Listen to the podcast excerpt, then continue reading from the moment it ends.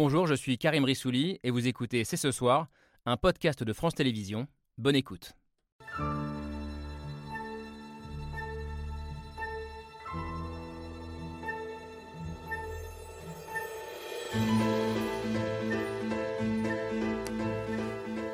Bonsoir à toutes et à tous, soyez les bienvenus sur le plateau de C'est ce soir. Une infirmière assassinée dans un hôpital à Reims, des policiers qui meurent après une collision avec un chauffard euh, drogué et alcoolisé à Roubaix, le domicile d'un maire incendié à Saint-Brévin, des fusillades meurtrières à Marseille ou à Paris, une succession de drames et d'événements tragiques ces derniers jours ou dernières semaines, mais aussi une violence physique et verbale qui semble gagner du terrain, que ce soit dans la rue, dans les médias, sur les réseaux sociaux ou sur les bancs de l'Assemblée. Bref, un climat de tension et une question dont nous allons débattre ce soir. Sommes-nous entrés dans ce que le président de la République appelle une période de décivilisation Autrement dit, la société est-elle gangrénée par une violence incontrôlable, incontrôlée, susceptible de nous conduire au pire sur le plan politique? La société est-elle plus brutale aujourd'hui qu'hier? Ou sommes-nous victimes d'un effet loupe, d'une politisation à outrance de faits divers qui n'ont pas de lien les uns avec les autres? Nous sommes le jeudi 25 mai 2023. C'est ce soir, c'est parti. C'est parti. Alors de quoi cette euh, violence dont on parle ces derniers jours, dernières semaines, est-elle le nom? Jusqu'où faut-il s'en inquiéter? Et puis comment la nommer, cette violence ou cette euh, brutalisation, disent certains? On va en débattre euh, ce soir avec nos invités et d'abord avec un homme qui fait au quotidien malheureusement l'expérience de cette violence. Bonsoir Christian Schöttl. Bonsoir. Bienvenue, merci d'être avec nous, maire de Janvry en Essonne depuis 34 ans ouais. maintenant. élu centriste, vous êtes un, un témoin direct de cette montée de la violence sur les élus. Vous avez été victime à plusieurs reprises de menaces, d'intimidation, jusqu'à être agressé euh, à la tronçonneuse par un habitant. Euh, ce qui est intéressant. Pas par un habitant. Par un, pas, pas de la commune. Par un, par un, citoyen français, disons. Euh, ce qui est intéressant, c'est que vous datez la bascule de la société il y a trois ans à peu près, au moment du Covid, euh, qui a renforcé, selon vous, la défiance et le passage à l'acte euh, dans un, un, grand nombre de communes. Alors, au-delà des élus, y a-t-il plus de violence dans la société ou celle-ci est-elle plus visible qu'avant?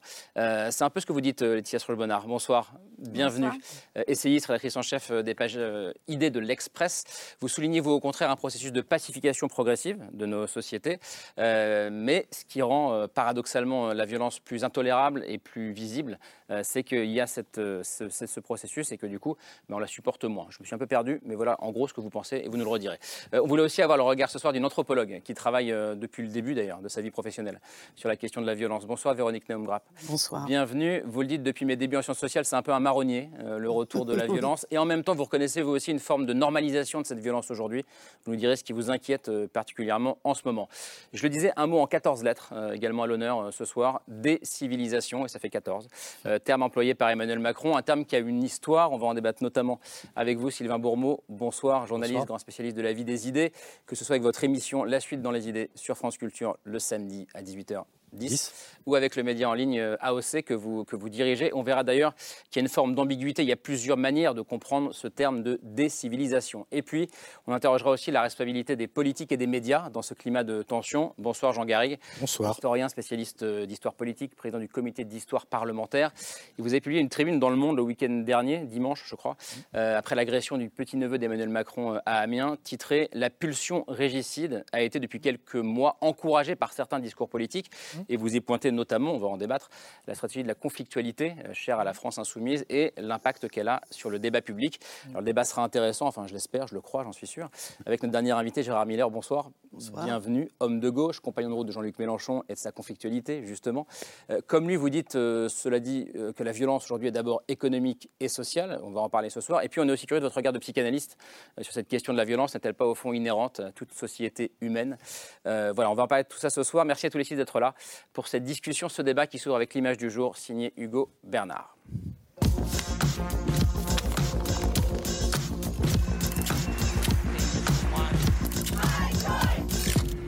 L'image du jour, c'est un hommage.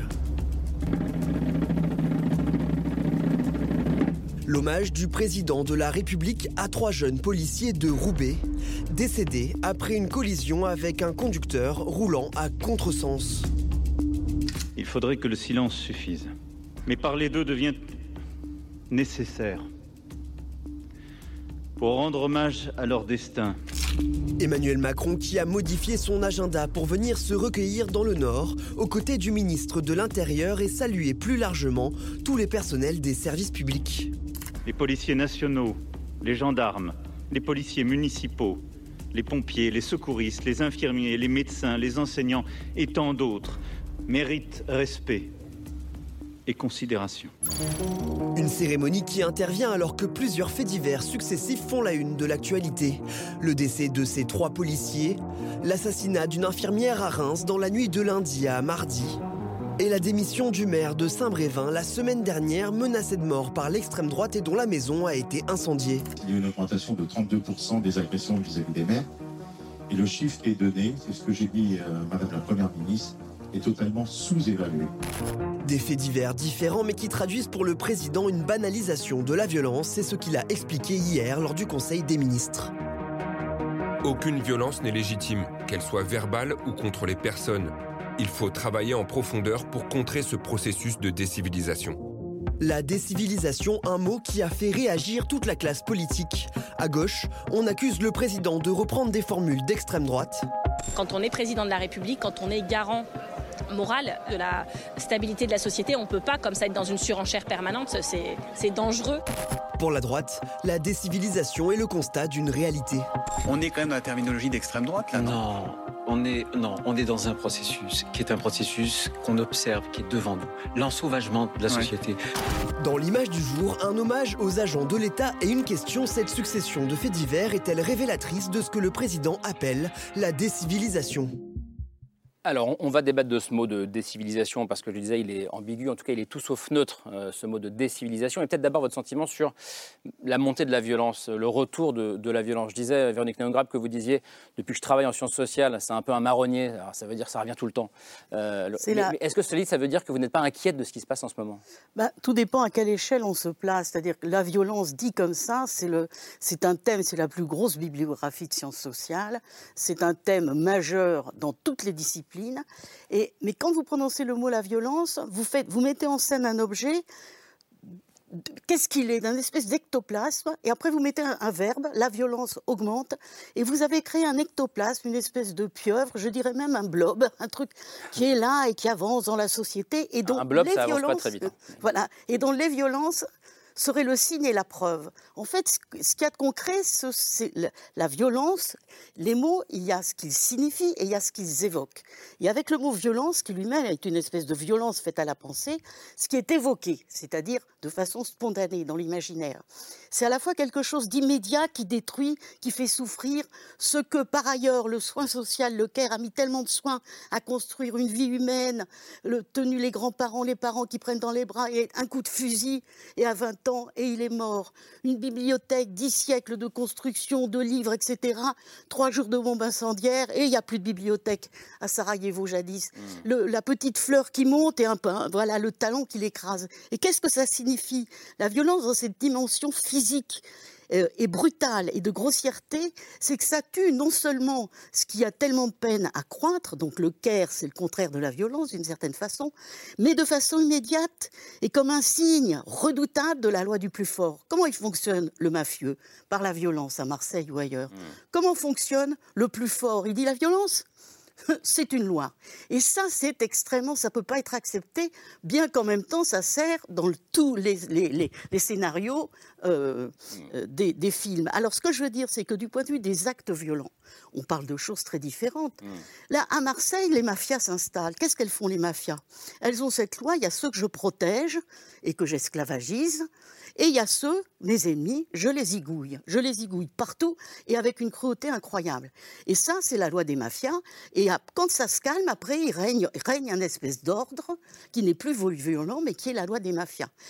si vous parlez de ces jeunes qui viennent tuer aux États-Unis, qui tue dans le lycée, qui tue l'infirmière, qui tue, etc. Si vous parlez de ça, vous parlez d'autre chose, vous parlez d'une société qui met en déshérence la pédopsychiatrie, la psychiatrie, qui abandonne des jeunes, les jeunes de l'assaut, oh, oh, oh. de l'assistance. Autrement dit, on, on, mélange beaucoup de sortes de violences différentes. C'est votre sentiment aussi, Laetitia Schrebonard, ou pas? Oui, bien sûr. Euh, mon sentiment également, euh, c'est qu'on on devrait être plus clair sur la temporalité. Hmm. Euh, on sait, si on regarde l'histoire euh, du monde et, notamment celle de l'Occident, que la, violence, depuis des siècles, euh, a baissé. C'est-à-dire qu'il y a eu un processus de civilisation, pour reprendre les termes du sociologue allemand Norbert Elias, dont on va sûrement reparler, et, mais c'est une échelle de, temps qui est, qui est, très lente. en gros, ça signifie que pour régler nos problèmes, nos différends, on tend à utiliser moins de force et davantage de discussion, de communication. Le commerce également, c'est, une, c'est un ingrédient de, ce processus. Le duel, duel c'est terminé, euh, etc. Exactement, et qu'on intériorise des normes aussi qui font que même si on a des pulsions agressives, eh bien, euh, on, s'oblige à ne pas les extérioriser. Euh, donc ce processus est réel, on ne peut pas le, le, nier. Sur le long terme, il est réel. Sur le très long terme. Ça n'empêche pas qu'il y ait des retours ponctuels de violence. La guerre en Ukraine, euh, eh bien, c'est un, disons, un, désaveu de l'idée qu'on avait qu'il n'y aurait plus, plus jamais de guerre, sur le continent européen, ou en tout cas pas de guerre à l'ancienne, etc. Exactement.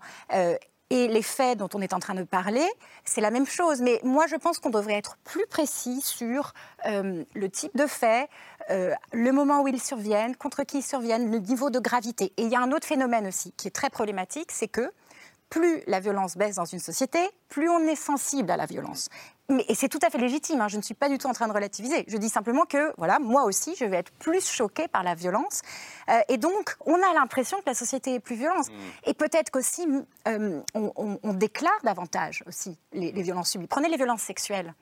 Euh, avant, c'était un tabou. On ne déclarait pas les violences sexuelles. Aujourd'hui, bien heureusement, on, porte plainte. Mm. Et donc, il y a soudain une inflation énorme euh, de certains crimes. Et on doit ensuite savoir si ces crimes eh bien, ont augmenté parce qu'ils ont vraiment augmenté. Ou ont augmenté parce qu'ils sont plus visibles aujourd'hui Exactement un effet loupe un peu aussi, euh, Sylvain Bourmeau, pour le coup. Euh. Oui, je partage entièrement l'analyse de Laetitia Stroche-Bonnard, vraiment sur euh, enfin, cette perspective Elias, sur laquelle on reviendra, le fait qu'il enfin, regardait dans le temps long. Je ne vais pas revenir là-dessus, je, suis complètement d'accord. Ce, ce, que je voudrais dire, ça concerne au fond l'opération politique à laquelle on a affaire, qui est une opération euh, que les sociologues appellent la montée en généralité. Alors, et je trouve que là, Emmanuel Macron va un cran au-delà de ce que euh, faisait Nicolas Sarkozy, qui avait pour habitude de s'appuyer sur un fait divers pour euh, euh, imaginer un projet de loi, euh, par exemple, on, l'a vu à de multiples reprises. Là, Emmanuel Macron procède en réunissant euh, trois événements qui se sont produits dans une temporalité assez proche, qui sont de nature extraordinairement différente. J'espère qu'on aura l'occasion de revenir sur chacun d'eux parce qu'ils méritent d'être analysés un par un pour construire quelque chose comme la violence et on a affaire à un problème de violence. Or, cette opération politique-là, elle est grossière, elle, elle est inacceptable en tant que telle parce que, en fait, elle nous empêche de véritablement comprendre euh, les, motivations derrière euh, ces violences, et en particulier celle qui me semble extraordinairement grave et, nouvelle à certains égards, c'est celle contre le maire de, Saint-Brévin, qui est une violence qui a été orchestrée, qui a été orchestrée médiatiquement. Euh, les réseaux sociaux ont été utilisés pour appeler à cette violence qui a fini par se produire. Elle a ceci de spécifique, cette violence par rapport à un accident de voiture. Enfin, je veux dire, c'est incomparable de, de, ce point de vue-là.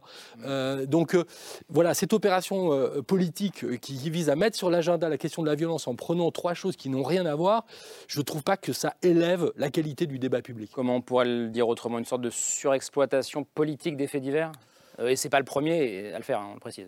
Non, mais ça, me paraît incontestable dans le, contexte dont, on vient de parler. Moi aussi, je souscris évidemment à cette idée du, marronnier de, de, la violence et de la nécessité de prendre un recul, un recul d'histoire d'historiens euh, qui, euh, sur plusieurs siècles, je veux dire que ce qu'étaient les, je sais pas, les, les Apaches euh, du, du, début du XXe siècle, c'était aussi une extrême violence. les routiers du, du XVIIIe, pareil. Donc, enfin, la, la, violence, elle mérite beaucoup plus que, que simplement des, des, des, des idées reçues et, avec une responsabilité qui n'est pas uniquement quand même celle des, politiques. Je suis en train de penser évidemment à, Emmanuel Macron là, mais, mais je pense aux médias, aussi. On sait bien que, notamment, il faut les nommer, dans, dans des chaînes d'information continue, il y a une surexploitation permanente de la violence et il y a une volonté d'abord de mélanger tous les types de, de violences et d'en sortir le, la vision d'un monde chaotique. Il y a même un livre récent qui, parlait du chaos euh, euh, français, euh, qui me semble une, une, vision totalement à côté de la plaque, je veux dire qui n'est pas du tout celle de la réalité de la société française, alors que la réalité de la société française, c'est aussi une brutalisation à la fois des citoyens et, et, du débat public qui mérite, mais qui mérite une, une, une, une grande attention et une précision dans la on peut description. Dire, on peut dire à la fois non, il n'y a pas le chaos euh, annoncé par certains, et oui, il y a une brutalisation et, une forme de violence. Je le pense. Depuis quelques mois, pas uniquement depuis quelques et, jours. Et surtout, moi, ce qui me dérange surtout, c'est le terme de décivilisation. on aura peut-être l'occasion d'en reparler. On va y revenir. Juste sur le, la surexploitation politique des, des, faits divers, euh, Gérard Miller. C'est ce que vous voyez, vous, en premier euh, en ce moment ce que, ce que je vois, c'est c'est l'envie que j'ai de demander, mais alors depuis quand ça s'est à ce point dégradé? Si on remonte en arrière, c'est quoi? Il y a 20 ans, c'était mieux. Il y a 20 ans, sauf erreur de ma part, il y avait deux fois plus d'homicides qu'il n'y en a aujourd'hui. C'était il y a 50 ans. Mais il y a 50 ans, pour évoquer par exemple le terrible accident de voiture, il y a 50 ans, il y avait 13 000, 14 000, j'ai même connu 16 000 morts par an. On est aujourd'hui, et le chiffre est épouvantable, pour dire les choses un peu simplement, à 3000 morts. Donc déjà, on aimerait savoir à quel moment les choses se sont dégradées. Parce que même si on évoque le drame absolu euh, d'un malade mental comme étant un meurtre, est-ce qu'on se rappelle par exemple qu'il n'y a pas si longtemps que ça, mais au moins déjà 20 ans, quelqu'un est rentré avec des bombes dans une école et a pris des enfants d'otages. Si on évoque les élus, est-ce qu'on se rappelle qu'à un moment donné, un autre personnage est allé à Nanterre et a flingué toute une série d'élus qui se trouvaient là? Donc, il n'y a pas de doute que lorsqu'on évoque l'accentuation, l'accélération, on a envie de demander, mais depuis quand exactement pour vous ça s'est dégradé? Et il n'y a aucune réponse. Mais est-ce qu'il n'y a pas aussi, parce que là, ce qu'on va nous dire, euh, c'est qu'il y a aussi peut-être une forme de naïveté, euh, qu'on se, voile la face, qu'on ne veut pas regarder la réalité en face. Le maire de Saint-Brévin disait plus 32% d'augmentation de violence sur les élus, et encore, je pense que je suis en deçà de la réalité. Ça veut bien dire qu'il se passe quelque chose. Monsieur le maire, comment est-ce que vous regardez ça? J'ai l'impression d'être ici comme un Indien dans la ville parce que c'est beaucoup moins intelligent que tout le monde. mais en pratico-pratique depuis 34 euh, ans, non, mais c'est pas de la fausse modestie. Non, non allez-y. Euh, en pratico-pratique, c'est vrai que depuis 2-3 euh, ans, c'est la, la, pire des violences, c'est qu'en réalité, c'est toute l'institution qui est bafouée. Hmm. C'est-à-dire que peu importe nos petites gueules, excusez-moi de le dire comme ça, si on se prend un, un bourre-pif, tant pis. Mais c'est c'est pas moi qui prends le bourre-pif, c'est le maire, et c'est donc l'institution. Et, là, moi, je le ressens, encore une fois, 34 ans d'expérience, depuis deux ans, trois ans. Un moment de bascule. Il y a une cristallisation très forte pour euh, nier l'autorité, hmm. quelle qu'elle soit.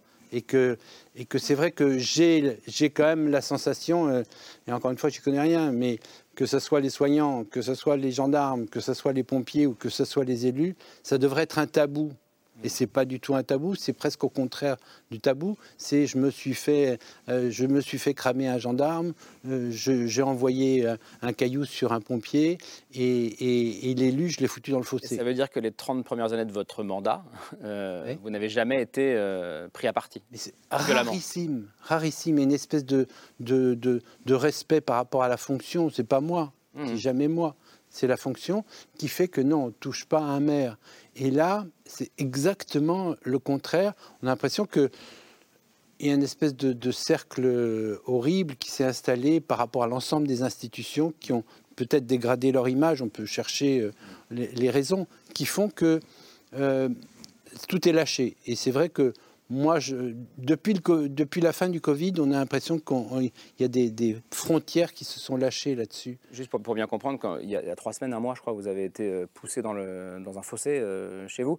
Pour quelle raison? Ben, Il y a un monsieur qui faisait une décharge sauvage, on le chope, on lui dit vous attendez les gendarmes, et il répond euh, j'ai autre chose à faire que des conneries comme ça. J'ai présenté ma carte de maire, et comme je suis devant, il me pousse avec sa voiture, je porte plainte en classe. Et puis on n'en parle plus. J'ai pantalon déchiré, je suis en sang, mais euh, le juge classe. Et, mais c'est banal. Et je suis pas un héros. C'est banal. Et, et, en réalité, c'est toute la banalisation de l'atteinte hmm. à, à, la structure républicaine qui, qui, est mise en cause. Euh, moi, il ne s'agit pas de politique ici. Hein. enfin, en tout cas pour moi, c'est qu'on crame la silhouette d'un président de la République n'est pas sain. Mmh. Je veux dire, parce que je, me moque de M. Macron. le président de la République, ça compte pour moi. Mmh. Et donc, la mise en cause des valeurs républicaines à, tous les niveaux me paraît, et, la dégradation que l'image que eux-mêmes en donnent d'ailleurs, hein, fait partie des causes. Vous êtes d'accord avec ça, Véronique Grapp le... Ce que j'entends aussi, c'est que la, violence, y compris symbolique, elle a des conséquences très concrètes. Mais... moi, je suis vraiment pour étudier cas par cas et les situations. Je pense que une chose sont les gestes violents. Et là, il y avait, il y a les travaux de Jean-Claude Chenet. Là, je crois que sur le long terme, il y a des faits qui fait qu'elle décroît, en gros. Et autre chose, c'est la culture de la violence qui fait que certaines violences sont insupportables et d'autres sont invisibles. Ainsi, dans les bandes, les bandes sportives ou par exemple les bandes de quartier, etc. À partir du moment où la culture de la violence pose la violence comme un exploit, une performance. Il y a cette construction de la figure de l'ennemi, la haine. Alors le maire, le président, le, voisin, etc.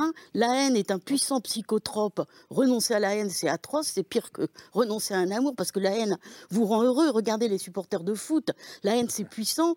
Et à partir du moment où il y a cette culture de la, dans la bande, dans un lieu, à un moment donné, dans une culture donnée, où les hommes qui disent, eh bien, bat ta femme, euh, tu ne sais pas pourquoi, mais elle, elle le sait, ça rend la violence invisible et ça la transforme en performance. Mmh. Ça la transforme en performance de la virilité, du bandit, du truand qui montre qu'il c'est un dur. Et autrement dit, s'attaquer à l'autorité aujourd'hui, c'est être encore plus dur qu'hier, Sylvain Bourmeau?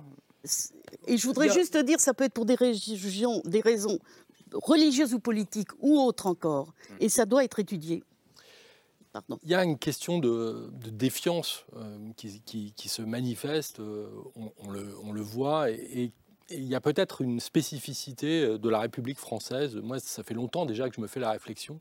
Hmm. Pourquoi, dans des sociétés qui sont autrement plus violentes, s'agissant des homicides par exemple, je pense aux États-Unis, hmm. pourquoi les écoles sont moins souvent la cible d'attaques que pas, pas d'attaque par des tueurs, etc. Je veux dire de vandalisme, etc. Il y a quelque chose qui... Les pompiers sont moins souvent caillassés aux États-Unis euh, qu'en France, etc. Il y a quelque chose avec l'institution euh, française qui a à voir sans doute avec ce qu'on appelle ici le modèle républicain, qui croit que euh, la légitimité, l'autorité, ça se proclame en tapant du poing sur la table, alors que ça se conquiert en construisant une légitimité, en, rendant des comptes, en étant accountable, comme disent les Anglais. Et on est dans, une, dans un pays qui aime où les, responsables politiques euh, ou, tous ceux qui sont dans des positions d'autorité n'aiment pas forcément euh, euh, rendre des comptes, sont dans des, manières d'être, si vous voulez, voire même des provocations, parce qu'on peut prendre les contre-exemples, ils viennent, ils viennent de très haut. quand un président de la République se permet d'insulter un citoyen, ce même président de la République qui est récemment condamné par la justice se permet d'apostropher des magistrats de, manière incroyable, en fait. Je pense, je parle de Nicolas, Sarkozy, bien sûr, qui est euh, on a là un, exemple qui vient du plus haut de la hiérarchie politique française. Et qui peut expliquer euh, mais qui, en fait, est la défiance d'aujourd'hui et la violence contre les élus qui, est symptomatique, à mon sens, de forme de provocation. Emmanuel Macron lui-même n'a pas le même langage que Nicolas Sarkozy, mais il s'est montré extraordinairement provoquant dans, ses prises de position euh, lors du mouvement social contre les retraites. Et, et c'est vécu comme une forme de violence. De la même façon que le choix d'un certain type de procédure politique, la manière dont le Parlement a été escamoté et vécu à juste titre comme une volonté de ne pas rendre des comptes. Et ça, c'est quelque chose de terriblement violent qui peut générer de la violence. La violence n'est pas toujours là où, elle, on, le croit. Alors, ce que vous dites me fait penser à deux choses. La première, c'est que euh, vous avez raison. Quand une, personnalité politique qui représente une institution euh, et violent même dans ses mots, c'est très problématique. Et c'est vrai que euh, on en a des exemples de gauche à droite. Euh, on peut aussi citer Jean-Luc Mélenchon, euh, qui ne mâche pas ses mots. Et, on sait que c'est dans, dans, sa culture politique. Je ne pense pas que ça aide non plus le, la France que, que, que voilà, que pas forcément d'inciter, mais de laisser entendre que, que la violence n'est pas forcément un problème et même de s'exprimer de façon euh, violenté. D'ailleurs, il l'avait fait. A théorisé euh, ce qu'on appelle la conflictualité. tout à fait. Enfin, c'est pas le seul à, l'avoir théorisé, mais c'est vrai que Chantal Mouffe, par exemple, qui, qui hum, l'a théorisé pour théoricienne, théoricienne de, de, de, cette question-là. Par ailleurs, ce que je voulais euh, ajouter, c'est que il y a des études en fait qui sont faites sur le niveau d'incivilité dans, dans, les, dans les pays. Et en fait, la France fait partie des pays de l'OCDE les plus, les plus incivils. Alors l'incivilité, c'est pas la violence. Mmh. Euh, ça peut être l'impolitesse, ça peut être aussi le fait de, euh, de frauder un petit peu euh, aux impôts. enfin, il y, a plusieurs, il y a plusieurs critères. Et alors, ce qui est assez frappant, c'est que l'incivilité est plus forte dans les pays où l'État est très important. Donc en, en termes de voilà d'étendue, euh, euh, mais aussi euh, Là, c'est la, la libérale qui parle. non, non, non, mais attendez, c'est plus complexe que ça. Plus important, mais aussi moins égalitaire, au sens que dans les pays scandinaves, par exemple, où l'État quand même est assez généreux, euh, on a euh, une vision un peu plus égalitaire des, des- des aides sociales, par exemple. Il y a moins de, de, différence entre les aides les plus importantes et les aides les plus faibles. En fait, en France, on a un système quand même un petit peu euh, aristocratique aussi, parce que vous pouvez avoir des écarts très importants aussi, par exemple, dans l'allocation chômage. Bon, là, je rentre un petit peu dans les détails, mais vous pouvez avoir une très grosse allocation chômage ou une très petite allocation chômage. Tout ça pour dire qu'en fait, dans notre système social, on a reproduit un petit peu le modèle aristocratique. Et ce sont dans les pays comme ça, qui ont ce modèle-là, qu'on retrouve le plus d'incivilité. L'hypothèse étant la suivante, quand vous avez un État qui fait beaucoup de choses à la place des gens, les gens arrêtent en fait de prendre soin les uns des autres. Parce qu'ils ont, d'une certaine façon, externalisé euh, la- l'autorité et la, et la civilité à une autre institution. Et bien sûr, alors, euh, une fois qu'on a dit ça, euh, ça ne dit pas forcément ce qu'il faut faire, mais je pense qu'aujourd'hui, au quotidien, et je pense qu'on en est tous euh, témoins, nous ne sommes pas forcément très civils les uns avec les autres en France. Euh, et, et nous sommes donc tous responsables. Vous êtes d'accord avec ça Nous sommes tous responsables? Oui, ça c'est, à mon sens, euh, ça fait partie effectivement des, des éléments d'explication. C'est- c'est- ces éléments sont multiples, à, à mon sens, euh, pour, pour expliquer ce que cette montée peut-être conjoncturelle d'une forme de brutalisation, en tout cas de la vie publique, euh, du, du débat public qui est incontestable. Et euh, les maires en sont les, les, les victimes. Euh, il y a d'abord, moi je pense, le fond de tout ça, c'est cette montée d'une société hyper individuelle. C'est lié euh, à l'ultralibéralisme, à la victoire idéologique du, libéralisme et du libertarisme, je pense, qui sont deux, deux- idées qui amènent à cet hyper-individualisme. Moi, je pense que c'est très profondément dans la dislocation de la civilité et du civisme pour moi, c'est ça l'essentiel. Euh, Je ne sais pas ce que c'est une civilisation, mais le civisme et la civilité, ce sont les bases d'un pacte euh, social qui est le pacte républicain, qui pour moi a beaucoup de valeur et, qui repose sur précisément la civilité, le civisme et la solidarité.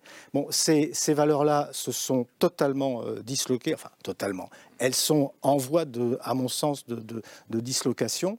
Et c'est ce qui explique justement pourquoi le pacte de confiance avec, euh, avec les élus qui ont donné le mauvais exemple de cette euh, violence euh, verbale, physique quelquefois, de Vous, cette vous- vous voyez un lien direct entre, entre les violences verbales et, et ce qu'on vit euh, aujourd'hui Par- Quand vous prenez la plume pour dire, euh, vous parlez du régicide dans le monde le week-end dernier, en disant Oui. ça a été euh, encouragé, entre guillemets, ou influencé, je ne sais pas, euh, par les élus, pour les, les élus de la France Insoumise, qui ont montré à l'Assemblée toute l'étendue de leur. Les responsabilités sont partagées parce que la manière dont Emmanuel Macron a, a procédé dans cette crise des retraites, présidence jupitérienne, euh, évidemment, est une provocation à une forme de, violence. Ça ne légitime pas la, violence. Mais c'est une, une provocation, c'est une des causes, justement, de cette montée en, puissance. Et je, je- pense que la, la stratégie de conflictualité, qui est celle de la France insoumise, a contribué aussi à, à cette violence, ne serait-ce que l'exemple de ce qui se passe à l'Assemblée nationale. L'Assemblée nationale doit être le lieu du dissensus régulé. C'est devenu le lieu euh, de l'affrontement euh, conflictuel. Moi, je pense que c'est pas comme ça que, que- c'est pas l'exemple qu'on doit donner aux citoyens, mais c'est une, ça, ça n'est pas la raison fondamentale de la dislocation du civisme et de la civilité. C'est encore autre chose, ça. Gérard Miller. Tout ça est quand même à, à tomber à la renverse. Moi, je n'encouragerais personne à être grossier, mais il faut vraiment être amnésique pour ne pas voir ce que l'Assemblée nationale a entendu à travers son histoire. Il faut être amnésique pour ne pas voir ce qu'était la violence verbale. Je ne vais même pas parler des années 30 quand on regarde effectivement les journaux suis un peu antisémites l'historien droite. au passage. hein, mais- Mais je sais bien, mais euh, c'est- il il faut simplement même prendre les années 50, le poujadisme, il faut simplement prendre ce qui se passait encore dans les années 60. Mais je ne vous dis pas que c'est une raison, mais en tout cas, le côté quelle nouveauté en la matière Il faut regarder ce qu'était un journal comme Minute lorsque moi j'étais euh, adolescent, où on avait des appels au meurtre, où on, où on était d'un antisémitisme et d'un racisme absolu, et où d'ailleurs les lois contre le racisme n'existaient même pas. Donc arrêtons en tout cas de nous dire qu'est-ce qui se passe aujourd'hui. J'appartiens à une génération qui a pu dire des propos aussi insensés. On ne dit pas bonjour monsieur le professeur, on dit crève salope.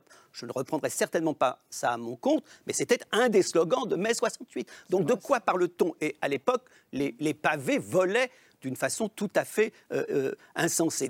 Ça, c'est une première donnée qu'on arrête de nous dire, mais jamais nous n'avons vu ce que nous voyons actuellement. Pas ça, Ce hein. qui est vrai, après, c'est qu'il y a une grande nouveauté dont il faut parler, c'est les réseaux sociaux. C'est-à-dire ce que pendant des siècles, les gens ont dit en famille, ou ont dit éventuellement après au bistrot, maintenant ils le disent partout. Mais le psychanalyste que je suis peut vous dire en tout cas que ce qui gît dans le tout bas de chacun est horrible depuis l'éternité. Et après tout, l'histoire de l'humanité a commencé par un meurtre, celui d'un frère sur un frère. Bon.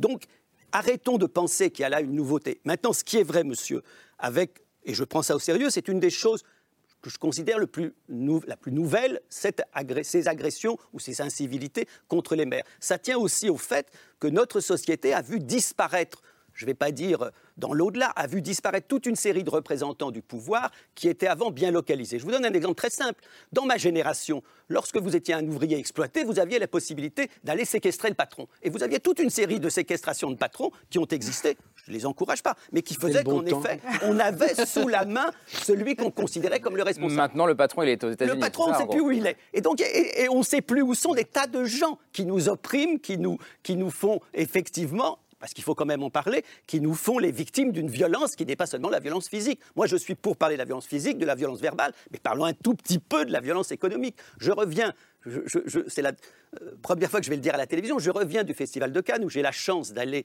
euh, puisque je suis réalisateur et producteur, et je rentre dans un restaurant qui n'est vraiment pas le restaurant le plus huppé de la ville. Je prends la carte et je vois un verre de vin je vous assure que c'est vrai, de 10 centilitres à plus de 500 euros, ce que je n'ai jamais vu de ma vie. Et une bouteille, le restaurant se reconnaîtra, à 18 000 euros. Quand je vois ça, je me dis, de quoi s'agit-il? De quelle violence est-ce que là, nous sommes les témoins quand on sait ce que gagnent les gens?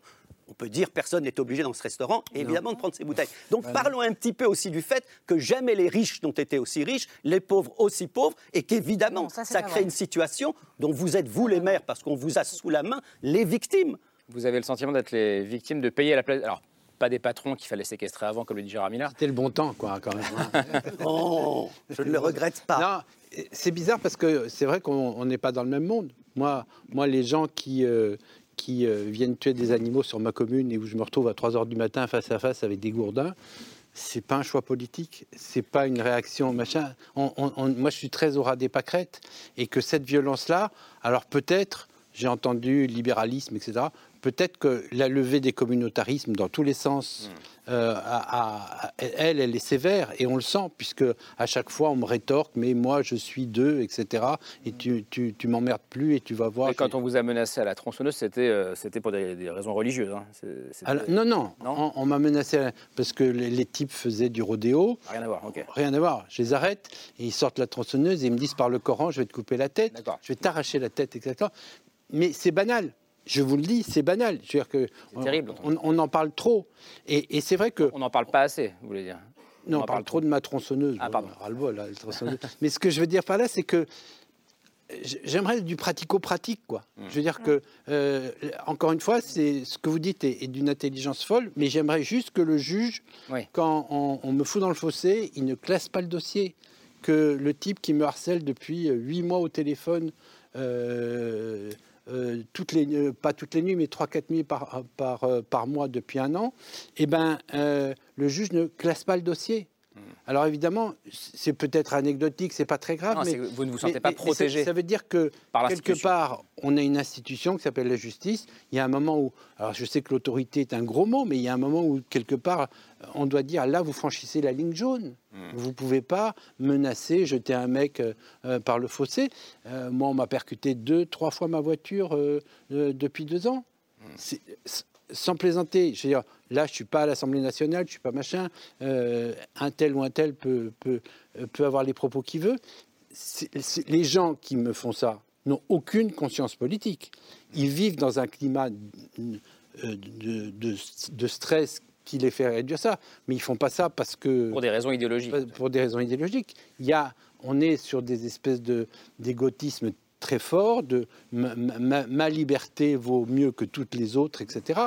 Et, et que donc l'autorité qui essaye de me contrer, elle, je, je, je, que- lui rentre dedans. Est-ce que ce n'est pas ça, pour le coup, et on va rentrer dans le, dans le vif du sujet sur ce nouveau mot, nouveau mot que beaucoup ont découvert euh, ces, ces derniers jours, est-ce que ça n'est pas ça, la remise en cause de l'autorité, justement ce qu'a voulu dire Emmanuel Macron en parlant de décivilisation, Sylvain Bourmont?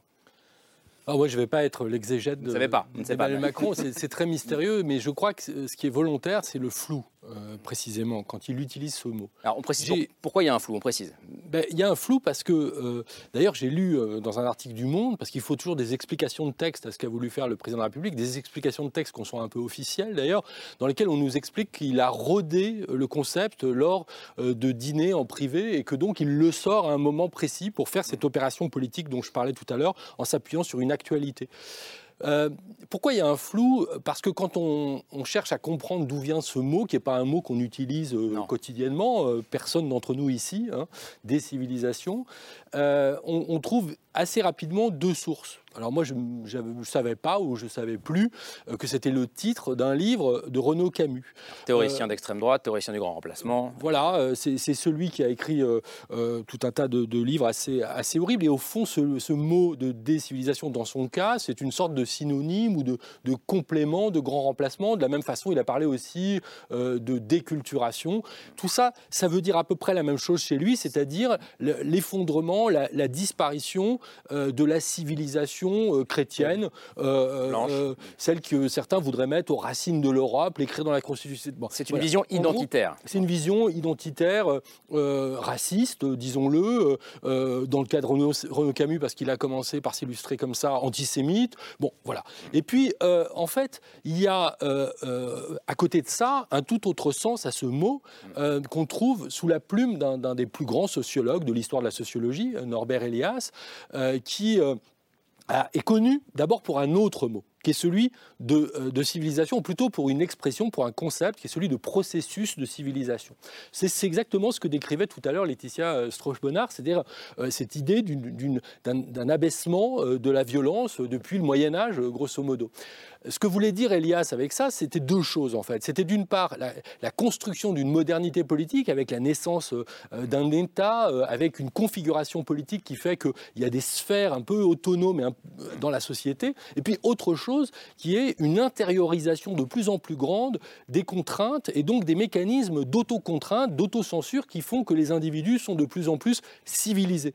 Ce que Norbert Elias entend par civilisation, ça n'a pas de contenu, il n'y a pas des valeurs de la civilisation pour Norbert Elias, c'est juste l'étiquette, la politesse, la manière d'être. Une manière d'être ensemble. D'être ensemble. C'est ça qu'il décrit avec ça. Or, en fait, évidemment, le grand mystère, c'est que Norbert Elias, c'est quelqu'un qui a écrit ce livre euh, sur le procès de civilisation, qui a été publié en France beaucoup plus tard, en 1939 en Allemagne.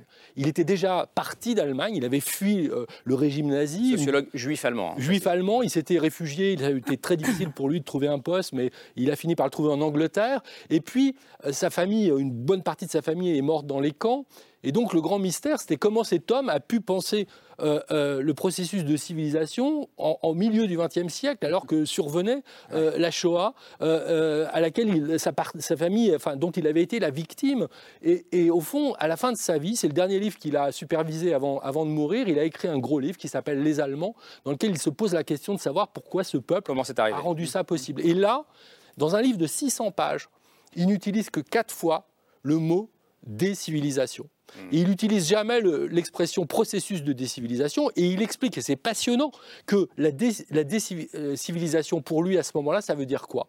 Ça veut dire que il y a une forme de, suspension euh, euh, de, ces, relations de civilité, et que s'il y a une suspension de ces valeurs de civilité, c'est là que c'est vraiment passionnant, c'est qu'au fond, les gens se mettent à, trop obéir à l'autorité. Hmm. C'est ça la question centrale. C'est parce que les Allemands ont, eu trop le droit sur la couture du pantalon qu'on en est arrivé à cette décivilisation. Donc c'est exactement le contraire de ce que veut dire Emmanuel Macron en fait. Donc si on fait une exégèse d'Orbert Elias, on se rend compte qu'il ne peut pas s'appuyer sur Elias pour dire ça. Donc je pense, moi mon sentiment, c'est qu'il a voulu utiliser ce mot dans l'acception qui est plutôt celle de Renaud Camus. Pourquoi Ou alors pour couper l'herbe sous le pied de l'extrême droite, qui, euh, puisqu'il semble avoir pour stratégie, pour battre l'extrême droite, de reprendre ses thèmes en fait. Véronique Nomgrave.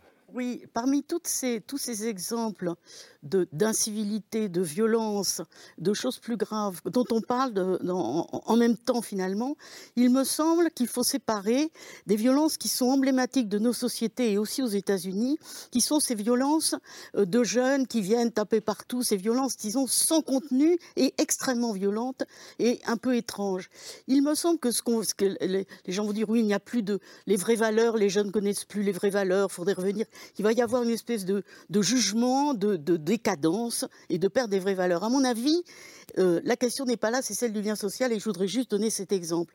Comment se fait-il que dans un pays comme la France, il faut voir dans les autres pays, la jeunesse qui n'a pas de famille et qui est prise en charge par l'État, c'est-à-dire dans l'institution où c'est l'État qui s'occupe de la croissance de l'enfance jusqu'à l'âge adulte. À l'âge adulte, on les met sur le trottoir. Là, il se trouve qu'ils sont surreprésentés, ceux qui n'ont pas eu de famille et qui sont en situation certainement de plus grande précarité, donc cumul de deux déficits économiques et psychiques affectifs, on va dire ça comme ça, je dirais social, psychique, affectif, ils vont se trouver surreprésentés dans les prisons, donc ils vont entrer dans ce truc. Mais ça, c'est des chiffres, c'est pas une personne. Et parmi les clochards. Pourquoi? Pas parce que à ces jeunes on n'a pas appris les lois, il faudrait euh, les mettre dans l'armée, il faudrait etc.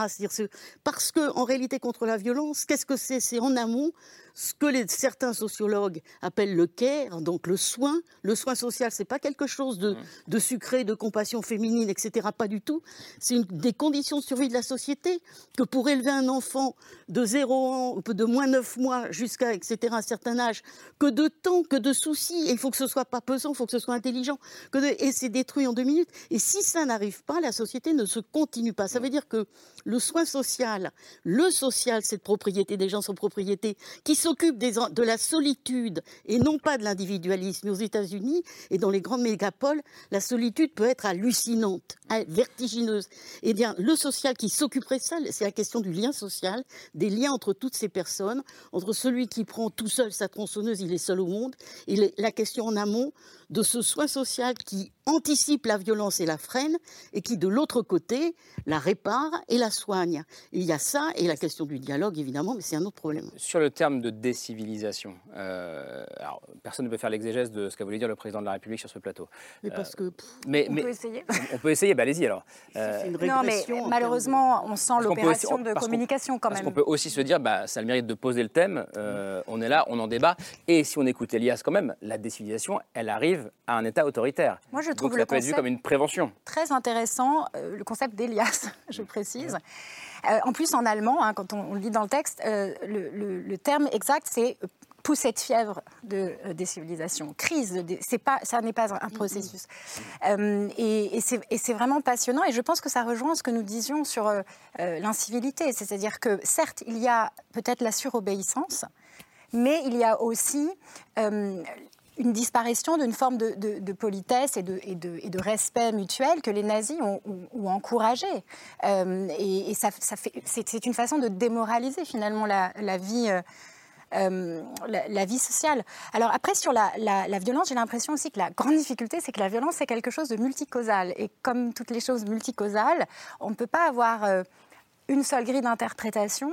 Et euh, il y a une, grille qui me semble euh, être présente chez, vous, enfin, si j'ai bien compris, c'est que euh, la violence, c'est une réponse à une autre violence.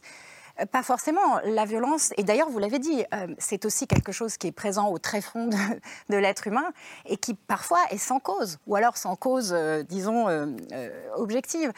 Et, là où je ne vous suis pas, c'est sur l'idée que la violence, enfin peut-être, dites-moi si je déforme hein, ce que vous dites, mais que la violence d'aujourd'hui, c'est une réponse à la violence sociale ou à la violence économique, parce que déjà, ce sont deux types de violences différentes. On ne peut pas tout mettre sur le même plan. Il y a la violence symbolique euh, et il y a la violence réelle. Et c'est vrai qu'être être agressé ou être euh, attaqué, c'est quand même, pour moi, c'est la, pire des violences. Et je Alors, pense que beaucoup, coup. beaucoup de gens seront d'accord. Donc, et, et pour finir, voilà, le, le- le- vous dites, euh, vous parlez des riches, vous parlez des pauvres. Euh, Aujourd'hui, la, la pauvreté n'est- pas plus forte qu'avant. Et d'ailleurs, si on reprend l'évolution des siècles, ça fait 200 ans en fait que la pauvreté a considérablement baissé. Donc, euh, voilà, moi je. Ça ne peut je pas être une explication Mais la de la violence Dans le monde si je vous occidental. écoute. Mais la Gérard Miller.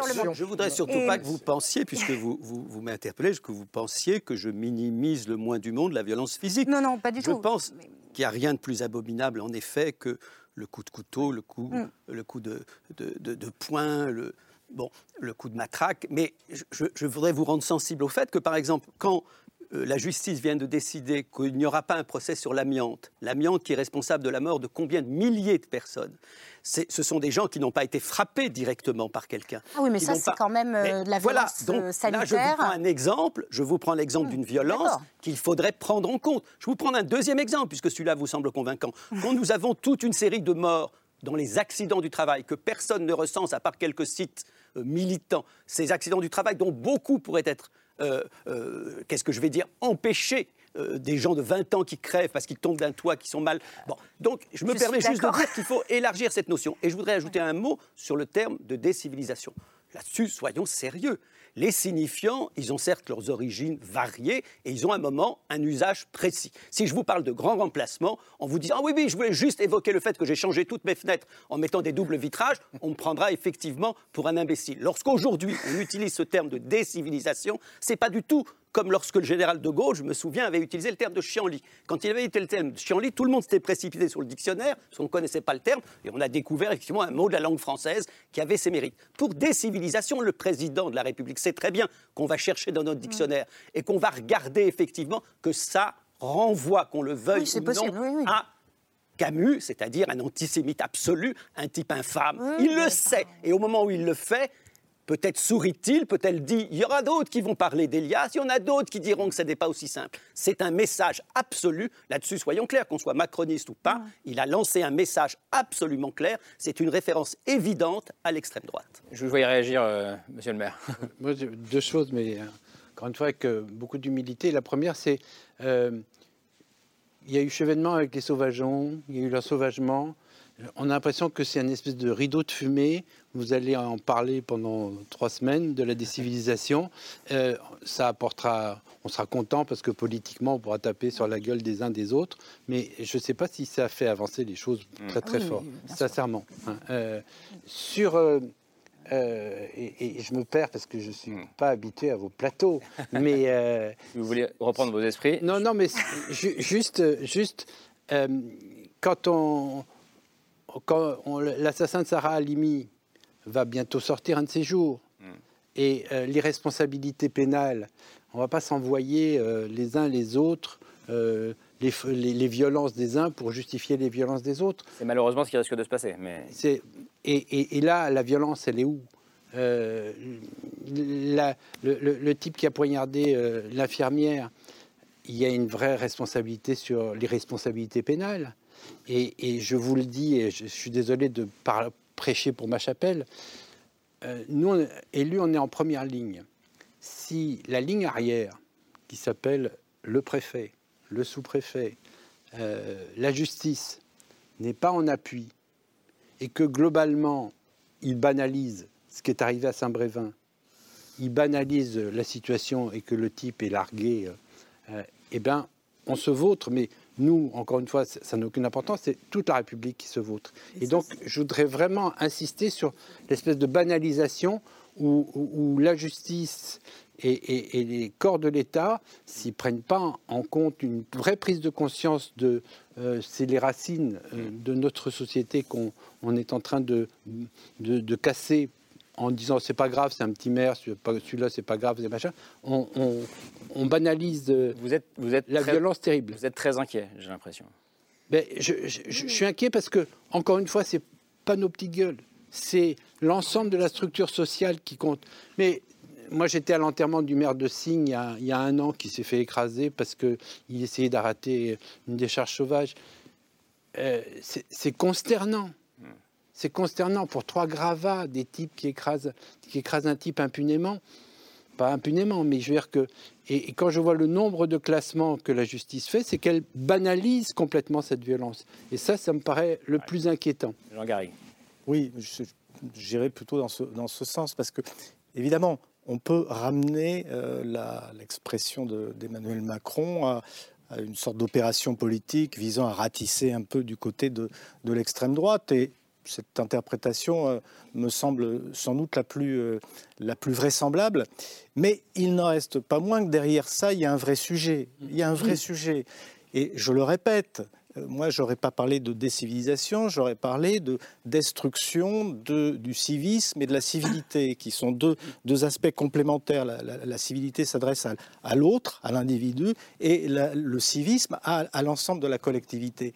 Et il me semble qu'incontestablement, et avec toutes les explications sociologiques qui, qui, s'imposent, et politiques d'ailleurs, on ne peut pas passer à côté de ce fait euh, qui est, me semble-t-il, marquant depuis des décennies, c'est-à-dire une destruction progressive de ce tissu de civilité et de civisme qui, à un moment donné, ont quand même, euh, peut-être du fait des Trente Glorieuses, peut-être, euh, il y a des tas de raisons pour ça, qui ont à, un moment donné, euh, euh, fait tenir ensemble euh, ce, système qui est, le nôtre. Il y a des tas de raisons, des tas d'explications.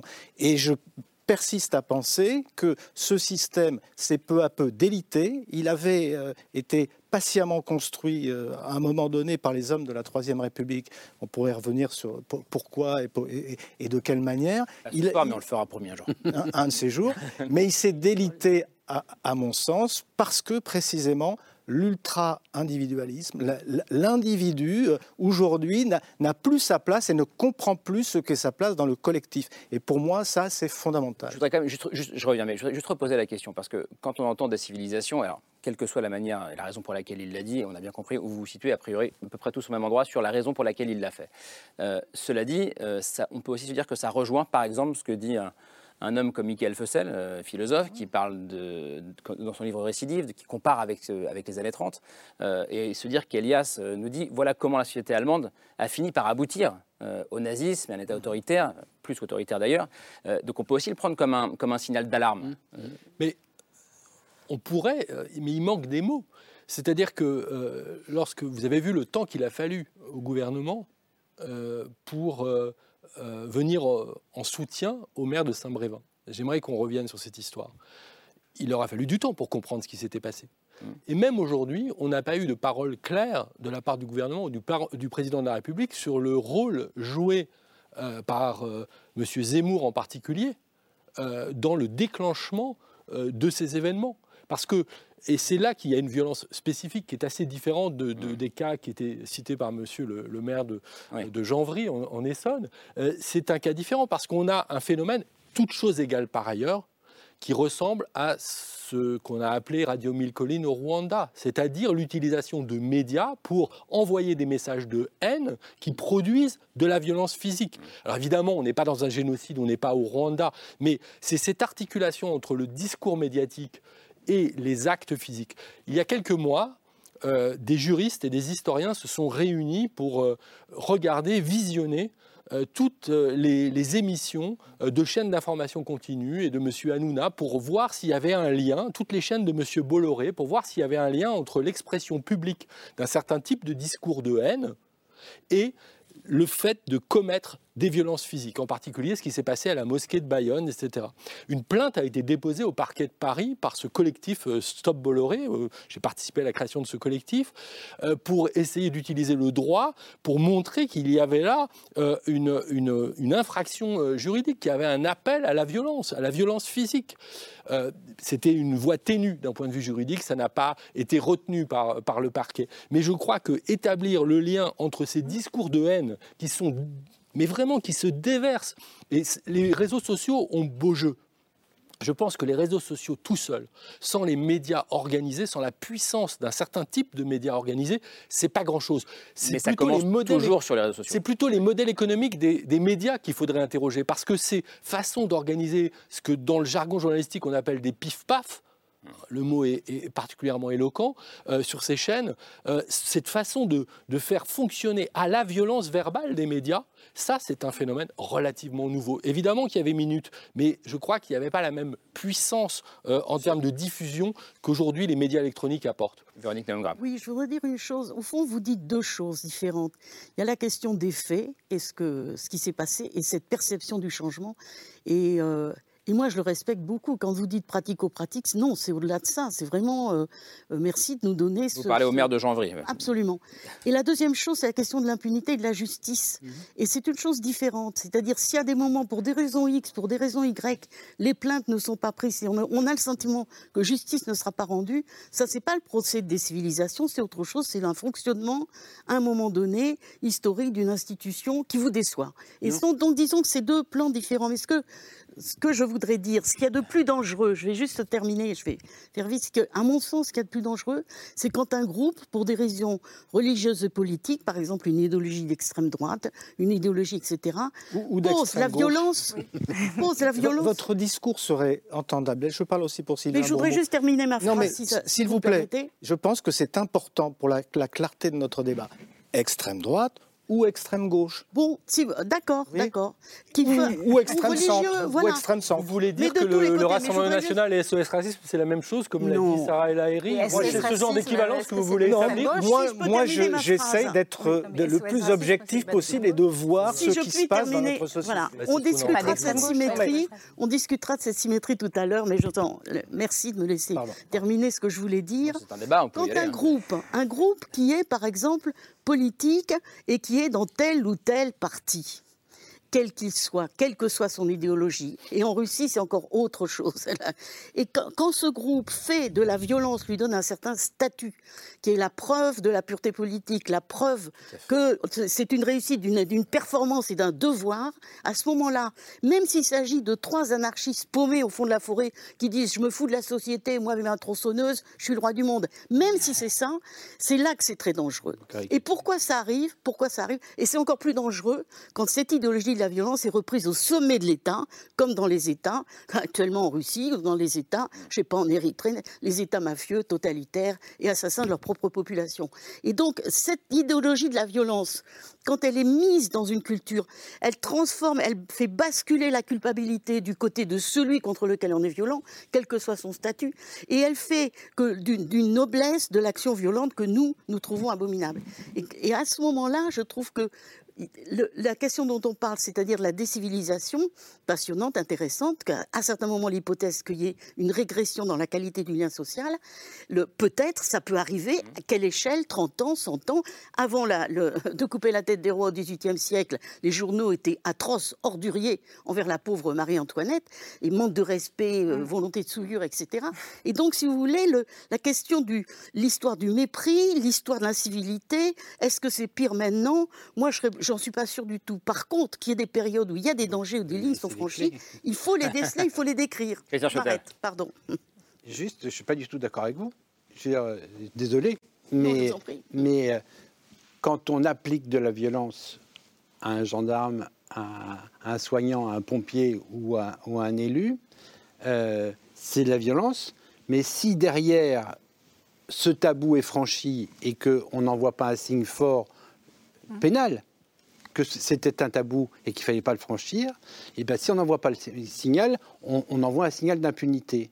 Euh, je ne sais pas pourquoi, j'ai dans ma mémoire d'enfant que les bobbies anglais n'étaient pas armés, parce que justement, on n'y touchait pas. Ils sont toujours pas armés, Ils sont toujours pas armés. Et, britanniques. et- et- et ben, c'est exactement le bon exemple. c'est on n'y touche pas. Or, aujourd'hui, madame, je suis désolé, dans la vraie vie, 80% des affaires de violence à l'égard d'élus sont classées. Et sont classées. Et donc, monsieur, vous avez le droit de me taper sur la gueule parce que vous risquez pas grand-chose. Il faut bien l'intégrer, ça c'est la vraie vie. Oui, et, donc c'est vrai qu'on peut théoriser, on peut théoriser, mais si ces tabous-là ne sont pas inscrits fondamentalement, voilà. Et le maire de Saint-Brévin, euh, si le, le- le- le préfet ne fait pas son boulot, mais nous élus, il faut qu'on le dénonce. Moi, je suis euh, profondément républicain. Moi, j'avais un préfet il y a encore huit mois à la con, et j'ai dit c'est un préfet à la con. J'ai en ce moment un préfet formidable. Je sais que je peux sortir de la tranchée, qui sera là à mes côtés. Eh ben, c'est notre boulot de républicain de dire c'est pas parce qu'il est préfet qu'il est parfait. C'est, et, et que notre boulot de républicain, c'est de dire il participe à la structure ou il ne participe pas. Oui, je, je voulais simplement réagir à ce que vous disiez, Sylvain Bourbeau. Quand même, le lien entre les images euh, violentes et la violence est très complexe. C'est quand même difficile d'établir une causalité dans un sens et absolu entre le fait de voir des images violentes, Ah, je parle pas de ça. Et d'agir J'appelle violemment. de- je parle de l'appel à la violence, de l'appel au, au meurtre, de la Ah oui. haine. D'accord. Alors, il y avait une Je ambiguïté parle pas parce du que- copycat, je crois pas du tout à ça. Oui, parce Je- que je ça, crois pas du tout que le fait de voir des films violents rende violent. C'est pas ça dont je parle. Ou même de voir la- les images de choses violentes. De l'extrême droite, en l'occurrence, parce que qui, qui appelle à lyncher euh, des gens. Euh, euh, en l'occurrence, ce qui s'est passé avec bien le maire de, Saint- Saint-Brévin. C'est le cas dont je parlais, c'est ça. C'est l'extrême droite qui a demandé la tête du maire de Saint-Brévin. C'est tout ce dont je parlais. De toute façon, pour finir sur la décivilisation, moi je, je pense qu'aujourd'hui, euh, l'extrême droite est une, euh, une- un signe de décivilisation. Quand vous regardez Éric Zemmour, c'est quelqu'un qui n'a pas d'inhibition et qui, qui dit des choses et qui se comporte d'une façon qui sont des signes de non-civilisation. Donc moi je trouve qu'il y a un paradoxe incroyable, parce qu'il se fait le défenseur de la civilisation en permanence, mais en fait il en est la négation absolue. Donc voilà, je, je ferme la parenthèse. Mais... Jean Garry. Non, juste le, le terme de civilisation tel qu'il est compris par euh, Éric Zemmour n'a aucune valeur euh, euh, historique, scientifique. Moi, je ne sais pas ce que c'est. Une civilisation, de toute manière, est, est en perpétuelle adaptation, en perpétuelle progression.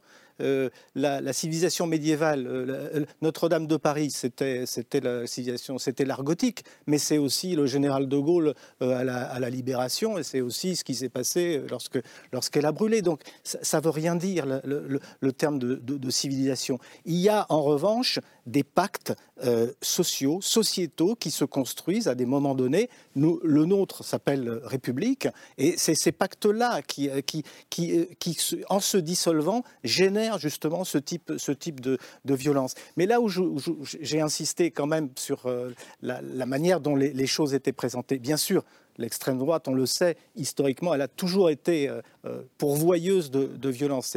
C'est- même sa raison d'être, de, provoquer la violence dans l'es- dans l'espace public. Mais il faut reconnaître aussi qu'une forme d'extrême gauche l'a été aussi, et depuis, euh, depuis des siècles. Ça n'est pas peut-être à bon escient, peut-être pour des bonnes raisons, quand il fallait renverser euh, la monarchie, quand il fallait renverser euh, en, en 1830 euh, Charles X ou, euh, ou Louis-Philippe en 1848, peu, importe, et, bien après. Mais il faut reconnaître aussi euh, que tous ceux, mais ce que disait Madame, tous ceux qui justement incitent dans l'espace public à ces formes de, de violence personnalisées, je prends l'exemple de ce, de, ce, de ce député qui avait, qui avait mis le pied sur le, le- un ballon avec l'image d'Olivier Dussopt. Député LFI, dont j'ai oublié le nom. C'est Thomas Porte. ce, ce type d'image qu'il n'a sans doute pas euh, mesuré. Euh, J'imagine que pour lui, c'était quelque chose de, de drôle ou dans, dans- dans- bon, dans, dans la- dans une manifestation, etc. Mais, mais ce, ce type d'image banalise, banalise la violence. Je ne veux pas mm, en prendre non. particulièrement un parti, euh,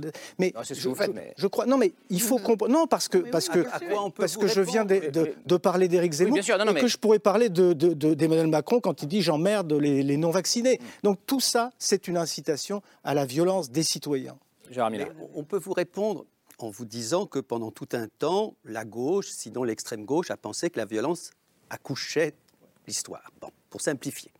Et qu'à un moment donné, je crois que c'est notamment ça le grand mérite de Mélenchon, quels que soient ses défauts par ailleurs, à un moment donné, l'extrême gauche qu'il peut représenter, ou la gauche simplement qu'il représente, a dit plus jamais de violence. Il l'a dit une fois, deux fois, dix fois. Il a expliqué que ce qu'on avait tiré comme expérience de l'histoire révolutionnaire, c'était que la violence se retournait de toute façon toujours contre ceux-là même qui étaient les promoteurs de cette violence. Et donc il a dit révolution citoyenne, révolution par les urnes. Donc je suis d'accord avec vous pour critiquer tout ce que vous voulez, des débordements verbaux, mais l'idée que les insoumis ou Mélenchon en particulier représenteraient cette violence, c'est tout à fait non seulement injuste, mais indigne. C'est quelqu'un qui, au contraire, représente le fait que c'est par le bulletin de vote uniquement, par des mesures pacifiques, qu'on doit arriver éventuellement à changer cette société. C'est un bouleversement complet dans l'histoire révolutionnaire. J'ai pas l'impression d'être ben, vous vous trompez. d'être- d'être dans l'indignité Et vous en avez- constatant un certain nombre de d'abord cette stratégie de la conflictualité telle qu'à mon avis autre elle a chose. trivialisé et, et- et, comment dirais-je affaibli euh, l'image de, de, de la vie parlementaire et puis la réalité de ces débordements dont vous parlez. Alors que cela ne corresponde pas sans doute avec l'intention, l'intentionnalité de, de Jean-Luc Mélenchon. Je suis prêt à vous en donner programme, crédit. avec sa politique. Donc- Mais, mais est-ce que je peux juste, je, je- je- je serais ennuyé d'être sur un plateau où, Monsieur le Maire, vous avez dit quelque chose comme moi qui me met très mal à l'aise, et je voudrais vous le dire. Très mal à l'aise parce que je ne doute pas de ce que vous avez connu, de ce que vous avez souffert et de ce que des tas de gens souffrent. Mais en même temps, quand j'entends, c'était un peu confus dans vos propos, mais j'entends à propos d'un malade mental qui peut-être serait déclaré irresponsable. Et d'ailleurs, je me permets de le dire, lorsqu'on est après un crime jugé irresponsable, on n'est pas mis en prison, vous avez raison, on est mis effectivement dans des centres de soins ultra sécurisés, et contrairement à la prison, on n'en sort pas, en règle générale. On peut rester jusqu'à la fin des jours. Ça, c'est le premier point. Et que l'humanité a quand même été, a gagné un grand point lorsqu'on a compris qu'on ne pouvait pas juger les fous. Et donc ça, par exemple, quand vous laissez entendre que, à propos de telle ou telle personne, j'en fais pas le diagnostic, parce qu'ils seraient des malades mentaux, alors du coup, la justice serait laxiste de ne pas les mettre en prison, vous avez tort. Et le deuxième point, c'est que je ne crois pas, quels que soient les reproches qu'on peut faire aux juges, qu'actuellement nous avons un laxisme de la justice. Il suffit d'aller de temps en temps, je pense que vous le faites comme je le fais, d'aller assister à un certain nombre de procès euh, euh, euh, de- pour voir à quel point il n'y a pas de laxisme. Il y a des moyens qui manquent, il y a une justice effectivement, mais une- très lente, trop lente. Il faut voir le nombre de détenus dans ce pays Mais il y a un nombre incroyable de détenus dans notre pays, proportionnellement à la population, il est très important. Donc je ne vous dis pas qu'il n'y a pas un problème de justice. Et d'ailleurs, je me permets de dire aussi que ça serait très bien que ceux qui disent zéro, euh, euh, zéro impunité l'acceptent aussi quand c'est des puissants. Suivez mon regard à propos de Nicolas Sarkozy. C'est quand même un scandale absolu de ces derniers jours qu'un président condamné par la justice n'ait comme seule idée d'attaquer les juges. Donc attaquons un peu moins les juges et renforçons la justice. Christian, je, dois- je vous laisse répondre quand même. Ben, enfin, d'abord, une, euh, c'est vrai qu'on vient d'avoir l'exemple d'une infirmière qui, euh, euh, qui s'est fait poignarder et tuer par quelqu'un qui avait déjà poignardé quatre personnes et que tout, d'un coup, quelqu'un a décidé de, le relâcher dans la nature, jugeant qu'il pouvait. Moi, vous faites ce que vous voulez, mais le message qui est envoyé même au grand public, il est destructeur. Si vous voulez, voulez pas l'entendre, vous ne l'entendez pas, mais il est destructeur. Et, et- et On peut dire que ça pose des questions des moyens de la justice, des moyens de la psychiatrie dans ce mais, pays. mais à, à chaque fois, on me parle des moyens de la justice, mais encore une Et fois, de la je, psychiatrie. je, je me Vous détruisez la psychiatrie, mais- vous voulez après Ah, il détruit rien. euh. mais, mais moi, moi, je, je ne détruis rien, je vous promets, j'essaye euh, chaque jour de On s'y détruit construire la ou psychiatrie, de on sait pas qui retenir, l'a de, de- de retenir les choses. Mais encore une fois, vous politisez les choses et, et- et du coup, on, on en fait un débat droite-gauche sympathique et Non, c'est- habituel. c'est Et- le et- président de la République qui politise Non, mais- les choses en l'occurrence. habituel. Mais je veux dire que je trouve que c'est dommage que je pensais à Saint-Brévin. La manifestation qui a eu lieu à Saint-Brévin est consternante. Elle est à l'image de la gestion euh, de, de- Quelle manifestation? Celle d'hier? D'hier avec les élus. De soutien au maire Oui. Au lieu que l'ensemble de la classe politique soit présente, on, on en a fait un acte partisan. Parce que c'est une manifestation de gauche uniquement, c'est ça Mais franchement, quelle dignité il y aurait eu? À ce que tout le monde se retrouve à ce moment-là? Et là, c'est une image qui, franchement, est une déconnade. Je veux dire que quel message on envoie? Ce serait, euh, ce serait un truc politique euh, de droite et de gauche, alors que un, c'est un combat commun qu'on doit mener. Vous êtes naïf à ce point, vous ne voyez oui, pas qu'au moment non. où on a voulu à l'Assemblée nationale Non, non. faire un moment de silence pour le maire, l'extrême droite ne s'est Oui, pas oui, levée, mais voilà. évidemment. Mais, mais vous, vous continuez. Vous, Mais je vous- continue, vous je constate. Moi, je suis naïf parce que je, je crois effectivement à, à- j'ai un espoir dans la vie publique. Parce que sinon, non, mais, mais, rapidement, Laetitia Mais, les deux sont entendables. Enfin, je ne pense pas que ce soit forcément contradictoire. Il y a des dimensions politiques, et ce que vous venez de, de souligner évidemment, mais en même temps, dans- quand vous décrivez votre quotidien, vous cherchez des solutions concrètes. Et là, on n'est pas forcément dans la politique politicienne, mais parler des moyens de la justice, par exemple, et pas de son laxisme. hein. vous parlez plutôt euh, ben non. Des moyens, enfin, ce que j'avais compris, euh, ce serait essentiel. Et si le président voulait faire quelque chose, euh, ce serait euh, dans ce domaine-là. Les effets d'annonce d'aujourd'hui ne servent à rien, en fait. On, on va rendre après. hein. Allez-y. Oui, non, juste sur les- la violence, euh, sur la violence verbale. Moi, ça fait des années que je me fais la réflexion de, que, que le, le- le champ lexical, on voit de plus en plus de mots qui font référence à la violence, des maisons d'édition qui se créent, des, des journaux. Et, et à l'extrême droite, comme, euh, comme à gauche, comme à l'extrême gauche, moi, je ne comprends pas qu'un journal choisisse de s'appeler Blast pour citer un titre d'extrême gauche ou un autre Putsch. Ou... Et en fait, on peut faire la liste, elle est très longue, des livres qui. euh, vraiment, il y a quelque chose qui sont dans la pose d'ailleurs, dans un, dans un rapport bizarre, un peu esthétisant parfois euh, à la violence. Et je trouve que c'est très dérangeant. Moi, je préfère. euh, J'invite tout le monde à lire le très beau livre. Il vient de paraître en poche de la philosophe américaine Judith Butler, qui est, une défense de la non-violence.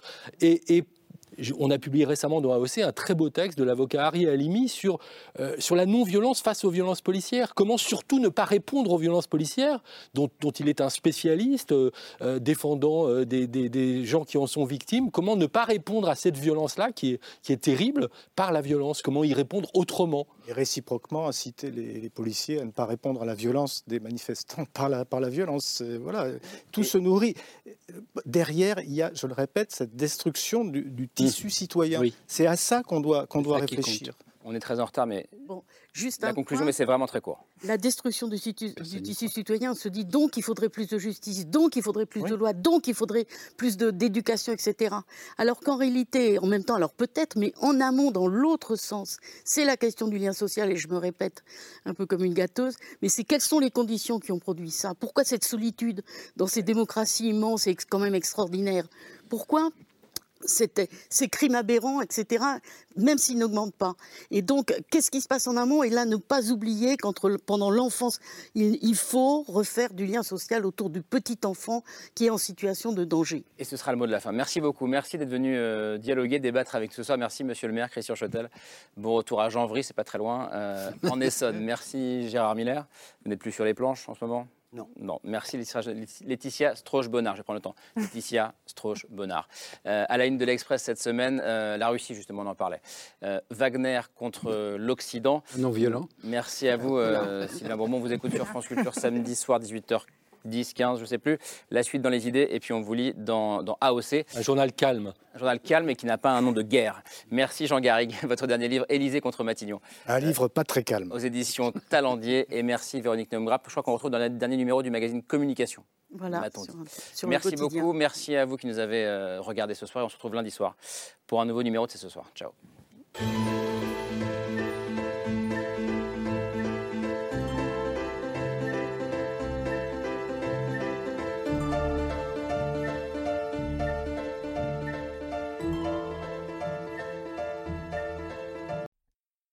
C'était C'est ce soir, un podcast de France Télévisions. S'il vous a plu, n'hésitez pas à vous abonner. Vous pouvez également retrouver les replays de l'émission en vidéo sur France.tv.